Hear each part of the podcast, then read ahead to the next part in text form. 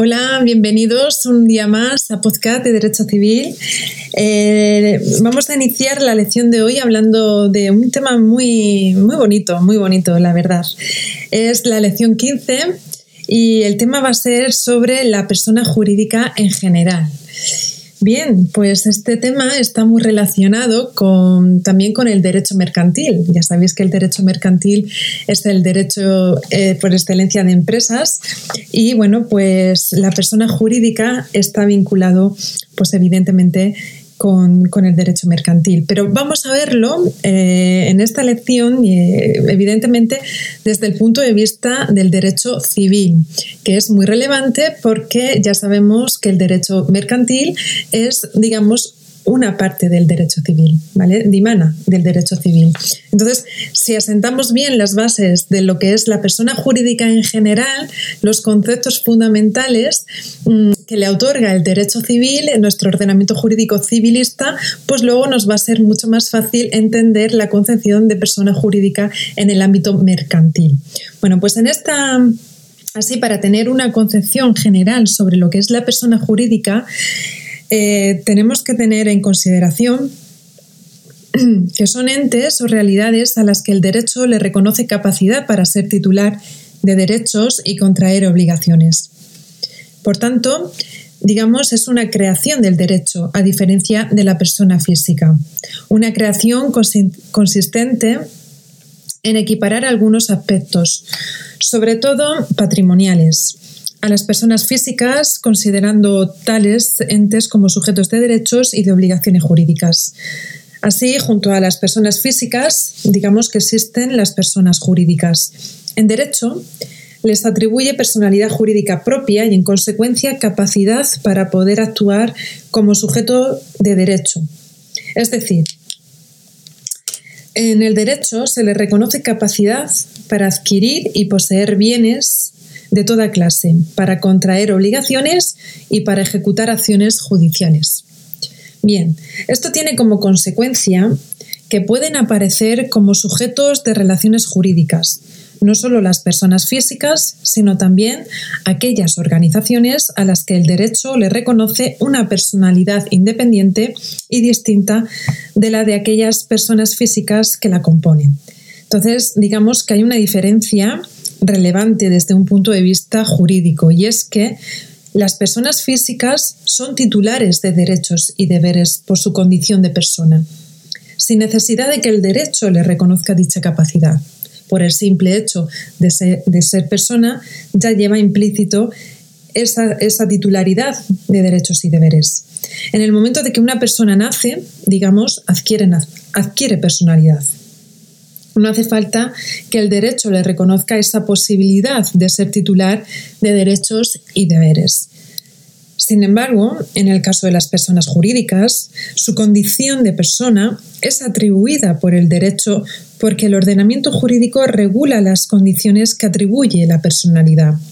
De hecho, solo tienen personalidad jurídica los entes que se hayan constituido válidamente conforme al derecho. El derecho, pues, reconoce personalidad a estos entes que por razones de oportunidad merecen ser protegidos. Es decir, se trata de facilitar la función y los fines que se quieren alcanzar con esas realidades sociales. Digamos que es necesario ¿no? que tengan capacidad jurídica. Por eso, a la vez, a su vez, es necesario también que el derecho personifique ciertas agrupaciones para que puedan operar por sí mismas en el tráfico, en el tráfico jurídico a través de sus representantes. No es una suma de capacidades, sino que cada una tiene una capacidad individual propia. El derecho mm, reconoce personalidad jurídica cuando se basa en un sustrato de personas o bienes para conseguir un fin para, para poder operar por sí mismos. ¿Cuáles son esos fines? Fines por los que se establecen las fundaciones. Pues porque es conveniente aunar esfuerzos individuales para conseguir fines colectivos, por otro lado, para tener una organización estable que supere los inconvenientes que presentan las limitaciones temporales de la vida de una persona, Y por último, para formar masas patrimoniales con un fin que actúen en el tráfico jurídico por sí mismas de forma diferente e independiente a los órganos que lo representan. Todo ello conlleva la necesidad social eh, de que se le reconozca esa personalidad jurídica. Pues bien, ¿cómo se atribuye la atribución de esa personalidad? ¿Cómo viene dada? Bueno, pues se puede atribuir a entes, organizaciones o realidades sociales muy heterogéneas, ¿no? Partidos políticos, sociedades con fines empresariales, administraciones públicas, colegios profesionales, ONGs, fundaciones científicas, mm, de, beneficios también, en fin. ¿Y cuál es esa clasificación de las personas jurídicas? Bueno, pues la clasificación que en el ordenamiento jurídico se hace mm, atiende a diferentes criterios. Así pues, mm, podemos decir que atendiendo al carácter público o privado de la persona jurídica, mm, estas pueden ser o bien de derecho público o bien de derecho privado. En relación a las personas jurídicas de derecho público, se encuentran los entes territoriales, incluidos los organismos públicos y corporaciones locales, por ejemplo, el Estado, las comunidades autónomas, las diputaciones provinciales, los ayuntamientos, etc., donde el Código Civil las denomina corporaciones, en el sentido de que son personas jurídico-públicas que tienen su origen en el propio impulso de la administración pública y en la vida política y por tanto se estudia en el ámbito del derecho público, en concreto el derecho administrativo. Y luego, si atendiendo al derecho privado, las personas jurídicas pueden ser, a diferencia de, las de carácter público, son de libre constitución por los particulares. Se constituyen en principio al margen de la actividad legislativa esto no supone que se pueda predicar de las mismas una libertad absoluta de constitución, puesto que se exige ciertos trámites y personalidades por parte de la ley. Algunos autores opinan que hay ciertas personas jurídicas reguladas por normas de derecho público y de derecho privado. Entre ellas se encuentran algunas personas jurídico-privadas a las que el derecho concede capacidades públicas en el caso de un colegio profesional ¿no? o de federaciones deportivas. Sería ahí esas corporaciones, perdón, esas personas jurídicas que están a caballo entre lo privado y lo público. Pero en concreto, eh, derecho, eh, el derecho, nuestro ordenamiento jurídico nos habla de dos personas jurídicas de derecho privado fundamentales, que son, en primer lugar, o por un lado, las asociaciones, que, son, que podrían ser asociaciones en sentido estricto, y luego están las sociedades, que en las sociedades es donde entraría el derecho mercantil. Y por otro lado, las fundaciones. ¿Vale? Bueno, pues otra, otra de las clasificaciones que hace eh, nuestro ordenamiento jurídico en relación a las personas jurídicas es atendiendo a su base asociativa, asociativa o fundacional. Y esto viene muy en relación a lo de asociaciones y fundaciones. ¿Por qué? Porque una persona jurídica con base asociativa tiene un sustrato personal. Su realidad subyace en un colectivo de personas asociadas para la consecución de un fin. En la mayoría de los casos son esas personas las que configuran, regulan y constituyen esa personalidad jurídica. Son fundamentalmente las asociaciones en sentido estricto, y las sociedades, que son las sociedades, digamos, em, que, se le puede dar otro, otro carácter, ¿no? Sociedades de bienes, etc. También se incluyen las corporaciones, aunque la configuración, regulación y constitucionalidad viene determinada por la ley. Se rigen por la voluntad de sus asociados, no, no por la corporación, ¿vale? Sin embargo, las personas jurídicas con base fundacional tiene un sustrato patrimonial. Ese es, digamos, la diferencia fundamental entre la asociación y la fundación. La asociación tiene un sustrato personal y la fundación tiene un sustrato patrimonial. Esto es, su realidad subyace en un patrimonio adscrito, adscrito a un fin. En este caso, digamos que su creación procede de la voluntad de una o varias personas que deciden destinar parte de su patrimonio a crear una fundación distinta a un fin concreto. Perdón, una fundación destinada a un fin concreto.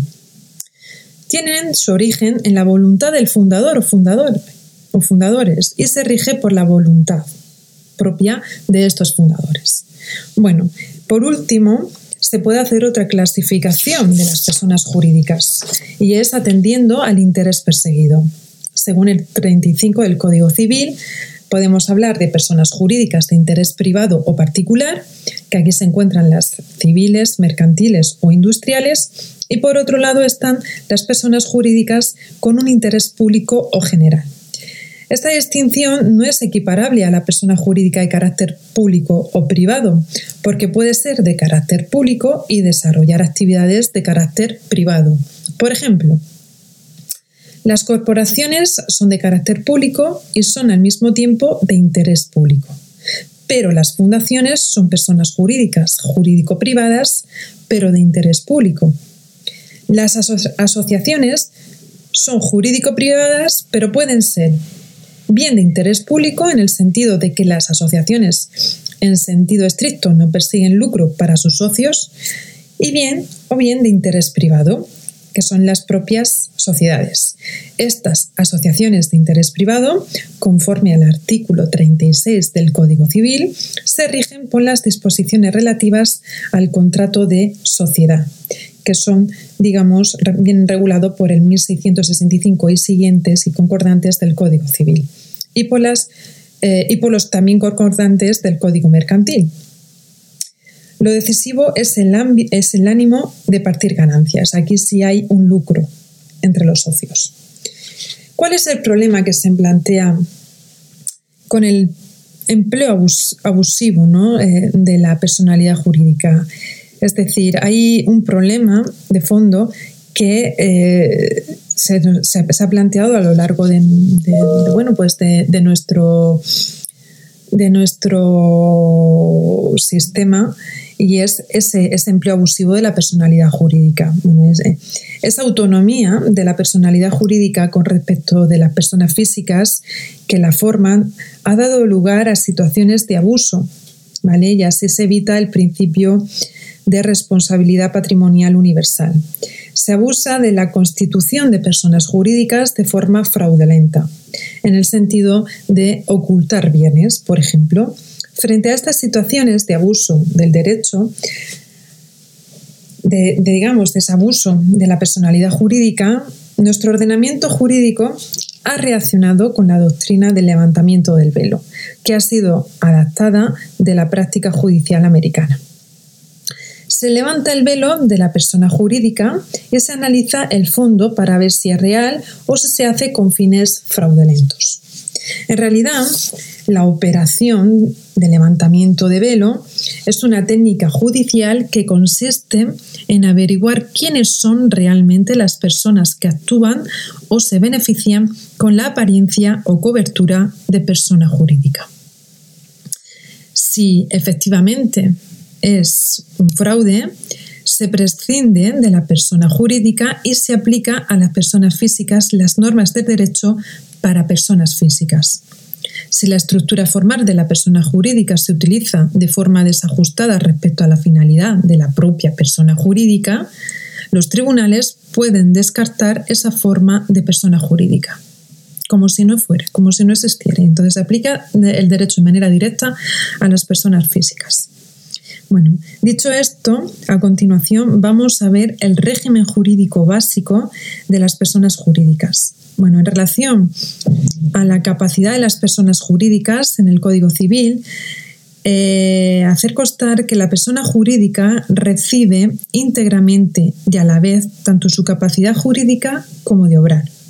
Es decir, la recibe desde el momento de su constitución las personas jurídicas regularmente constituidas adquieren capacidad jurídica y de obrar desde el momento de su constitución.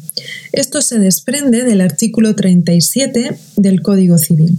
reenvía las reglas de capacidad o de adquisición de personalidad jurídica de las corporaciones, asociaciones y fundaciones a su concreta regulación, que es en el momento de su constitución.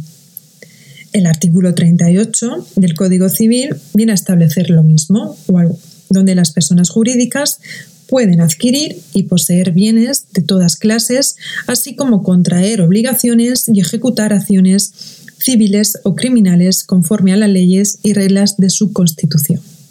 Bien, dicho esto, vamos a ver ahora dos aspectos muy relevantes de la persona jurídica.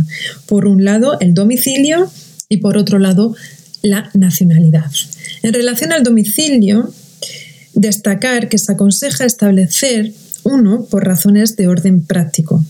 Así lo prevé el Código Civil en el artículo 41 al establecer que cuando ni la ley que las haya creado o, reconocido, ni los estatutos o las reglas de, de fundación fijaren el domicilio de las personas jurídicas, se entenderá que lo tienen en el lugar en el que se haya establecida su representación legal o donde ejerzan las principales funciones de su instituto. Esto lo vamos a ver, eh, el domicilio, bueno, mm, luego lo veremos más adelante, sobre todo bueno, cuando veamos el tema de las asociaciones y fundaciones, que son los que vienen a continuación, y luego también en materia de derecho mercantil vamos a ver que uno de los requisitos imprescindibles de los estatutos de constitución es que se establezca un domicilio, ¿vale? Porque si no, no se puede registrar. Efectos registrales sí que se carece de ese, de ese, dato, ¿vale? Pues no se podrá registrar los, eh, los estatutos y por tanto inscribir la sociedad. Pero bueno, en caso de que no se fije domicilio, ¿no? Eh, el Código Civil pues establece esas bases, ¿no? ese, ese, mm, ese, ese elemento. De las pautas para establecer el domicilio de las personas jurídicas, así también nos dice el, legislador civil, civilista, que primero se establecerá el domicilio que se estableció en el momento de su constitución, subsidiariamente a este, al domicilio establecido en el momento de su constitución, será el lugar donde esté el centro de dirección o administración de la persona jurídica y subsidiariamente al anterior eh, el lugar donde ejerzan sus funciones principales. En la práctica es bastante raro que se acuden a estos principios, ¿vale? Porque las disposiciones relativas a la constitución de las personas jurídicas exige, como os comentaba, imperativamente fijar el domicilio de las mismas en su constitución. Entonces, esto es, a la práctica es muy, muy complicado que se, que se utilice esto, pero bueno, está bien que lo sepamos. ¿vale? cuáles son las pautas que sigue el Código Civil en caso de que, em, pues, em, en el caso ni que la ley, que, en el caso que no se reconozca un domicilio, ¿no? Pero es muy, muy complejo, ya, ya os digo. Bueno, y por último, en relación a la nacionalidad, la nacionalidad también es determinante para establecer la normativa aplicable de un ordenamiento jurídico, sobre todo a efectos de derecho eh, mm, internacional, ¿no? Esto es muy, muy importante. La persona jurídica, en cuanto tal persona se haya sometida a un ordenamiento jurídico. Es decir, tiene una ley personal que viene determinada por su nacionalidad. Así pues, el artículo 9.11 del Código Civil señala que la ley personal correspondiente a las personas jurídicas es la determinada por su nacionalidad y regirá en todo lo relativo a capacidad, constitución, representación, funcionamiento, transformación, disolución y extinción. ¿Cómo se determina esa nacionalidad? Bueno, pues el Código Civil atribuye la nacionalidad española a las personas jurídicas que la ley les atribuye condición de persona jurídica conforme a las normas del derecho español, siempre y cuando se encuentren domiciliadas en territorio español. Artículo 28 del Código, del Código Civil.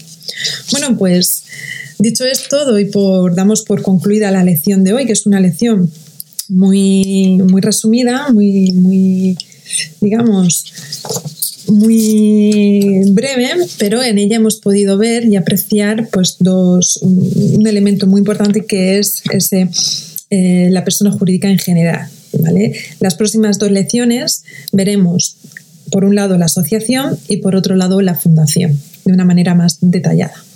Bueno, pues dicho esto, muchísimas gracias una vez más por escucharme. Espero que os haya sido de gran utilidad estas pinceladas generales sobre la persona jurídica en general. Y bueno, pues también espero y deseo que os encontréis todos bien, que estéis motivados, que tengáis ilusión, que tengáis esperanza, fuerza, energía, bueno, todo, todo, todo lo esencial que ahora más que nunca necesitamos, ¿vale? Esto es muy importante.